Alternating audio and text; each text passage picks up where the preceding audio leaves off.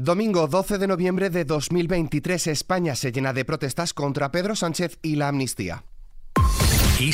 Noticias, con Álvaro Serrano.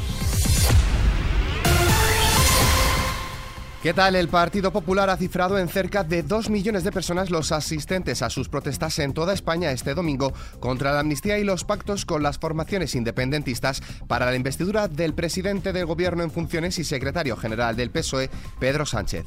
En Madrid, un millón según los populares y 80.000 según delegación del Gobierno.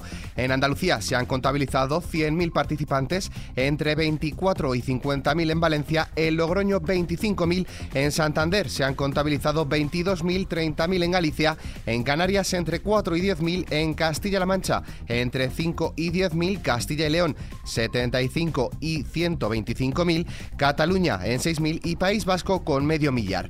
Damos estas horquillas porque, como bien se sabe, estos datos varían mucho en función de quién los cuente. El presidente del Partido Popular, Alberto Núñez Feijóo, ha dicho que la mayoría de españoles ya no es silenciosa contra la ley de amnistía que permitirá la investidura de Pedro Sánchez y que protestarán hasta que haya elecciones. El líder del Partido Popular ha considerado que la votación de la próxima semana en la que Sánchez previsiblemente será investido significará lo contrario de lo votado a las urnas el 23 de julio. Esto va mucho más allá de partidos. Esto va mucho más allá de quién ha votado a quién el 23 de julio. Esto traspasa partidos políticos o militancias activas. Sé que hoy estáis aquí porque tenéis principios que no estáis dispuestos a que os los arrebaten. Y sé que estamos aquí, estáis aquí porque os importa el país, el país donde nacisteis, el país donde vivimos y el país que queremos. Tras las concentraciones y el cifrado de asistentes, la secretaria general del Partido Popular, Cuca ha asegurado que si Sánchez ha decidido humillarse, España alza la voz para decir que ellos no lo hacen.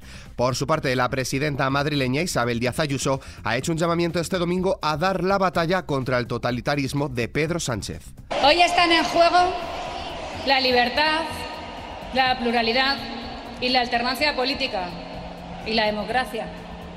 España dijo no al proyecto de Sánchez en mayo y en julio, pero no es capaz de asumirlo.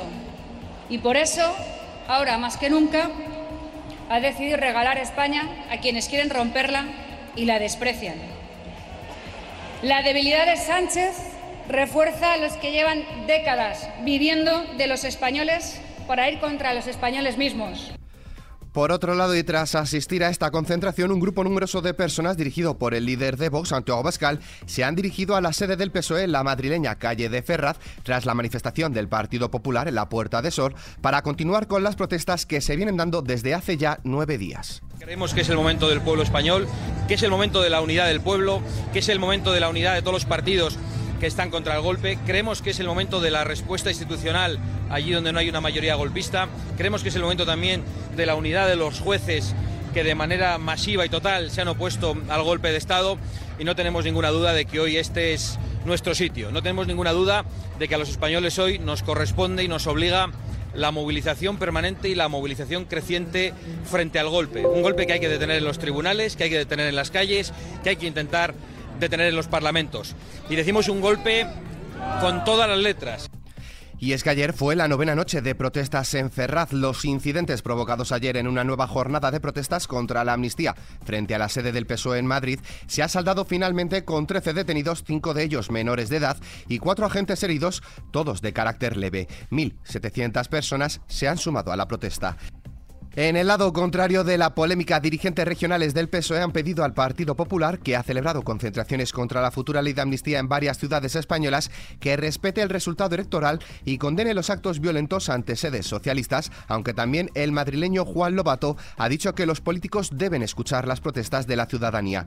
No obstante, ha, ha considerado muy grave que la presidenta madrileña Isabel Díaz Ayuso haya asegurado que devolverá golpe con golpe o que España es una dictadura y ha advertido que antes de la violencia siempre hay palabras. La gente se puede manifestar, puede opinar con total libertad Y no solo eso, sino que creo que los líderes políticos tenemos que escuchar con atención, que atender, que entender por qué protesta, por qué se queja la gente. También creo que es muy importante darnos cuenta de que antes de la violencia siempre hay palabras. Y por eso es muy grave que se digan palabras como hoy la presidenta de la Comunidad de Madrid, que devolveremos golpe con golpe. ¿A qué se está refiriendo? O lo que dijo el otro día, de que España era una dictadura. Hombre, por favor, el mismo día que registra su reforma legislativa contra los derechos LGTBI en Madrid, que ya le anuncio, por cierto, que iremos a donde haga falta para que no se retroceda ni un milímetro en Madrid en derechos de este colectivo. En esta línea, mañana lunes en la Puerta del Sol de Madrid está convocada una manifestación para denunciar el grave retroceso de derechos LGTBI que propone el Partido Popular de Isabel Díaz Ayuso con su proposición de ley para modificar la Ley de Protección Integral contra la LGTBI-fobia y la discriminación por razón de orientación e identidad sexual en la Comunidad de Madrid. Por nuestra parte, queremos desmontar un bulo por redes sociales, principalmente en WhatsApp. Está circulando un supuesto vídeo en el que el rey Felipe VI da un discurso sobre la amnistía, pero es totalmente falso ya que el vídeo fue originalmente grabado en octubre de 2017 después del referéndum ilegal en Cataluña. Les pedimos que tengan cuidado con lo que les llega a través de redes sociales. Además, para arrojar un poco de luz con datos sobre el conflicto político que se está viviendo estos días, el número de partidos que apoyaron la investidura de Feijóo fueron tres frente a los ocho que ha conseguido Pedro Sánchez. En cuanto a los números de votos, si bien el Popular consiguió ganar las elecciones del 23 de julio, el grupo formado por Sánchez sumaría 12,5 millones de votos frente a los 11,2 de Feijo, lo que en dicha suma habría una diferencia de 1,3 millones de votos en favor de la izquierda, datos que demuestran una situación social y política muy dividida y polarizada. Continuando con los apoyos a la izquierda, Junts per Catalunya ha sufrido en las últimas horas un ciberataque que no ha afectado al proceso de votación del acuerdo marco con el PSOE, según ha informado la formación política.